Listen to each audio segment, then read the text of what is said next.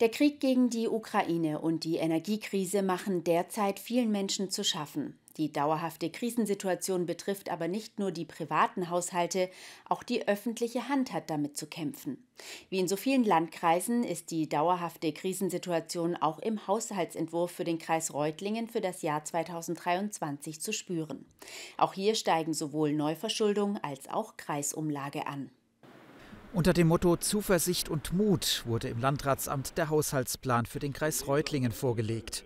Schwierigen Zeiten blicke man entgegen, wie Landrat Ulrich Fiedler durchblicken ließ. Daher sei für das Jahr 2023 beides wichtig.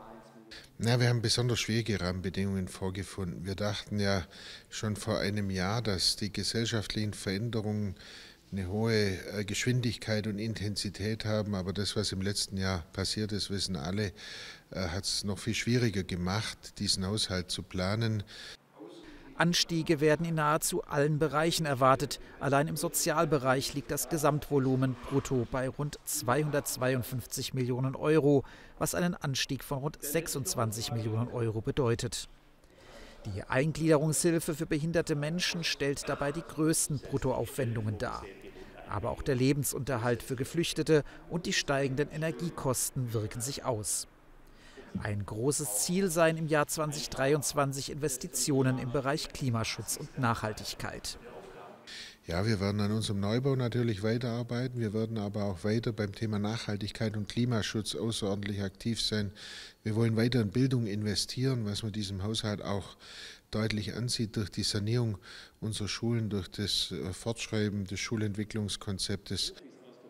Auch der ÖPNV spiele hier eine tragende Rolle.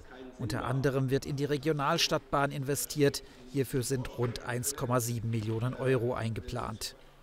Außerdem wird eine moderate Erhöhung der Kreisumlage vorgeschlagen.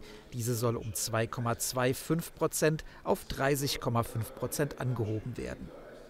Insgesamt erhöht sich das Haushaltsvolumen um rund 33 Millionen Euro auf rund 473 Millionen Euro und der Nettoressourcenbedarf um rund 1,1 Millionen Euro auf rund 172 Millionen Euro. Beides seien Rekordanstiege. Die Planungen seien teilweise noch mit Risiken verbunden, da noch entsprechende Gesetzgebungsverfahren abgeschlossen werden müssten. Auf Abweichungen sei man aber vorbereitet.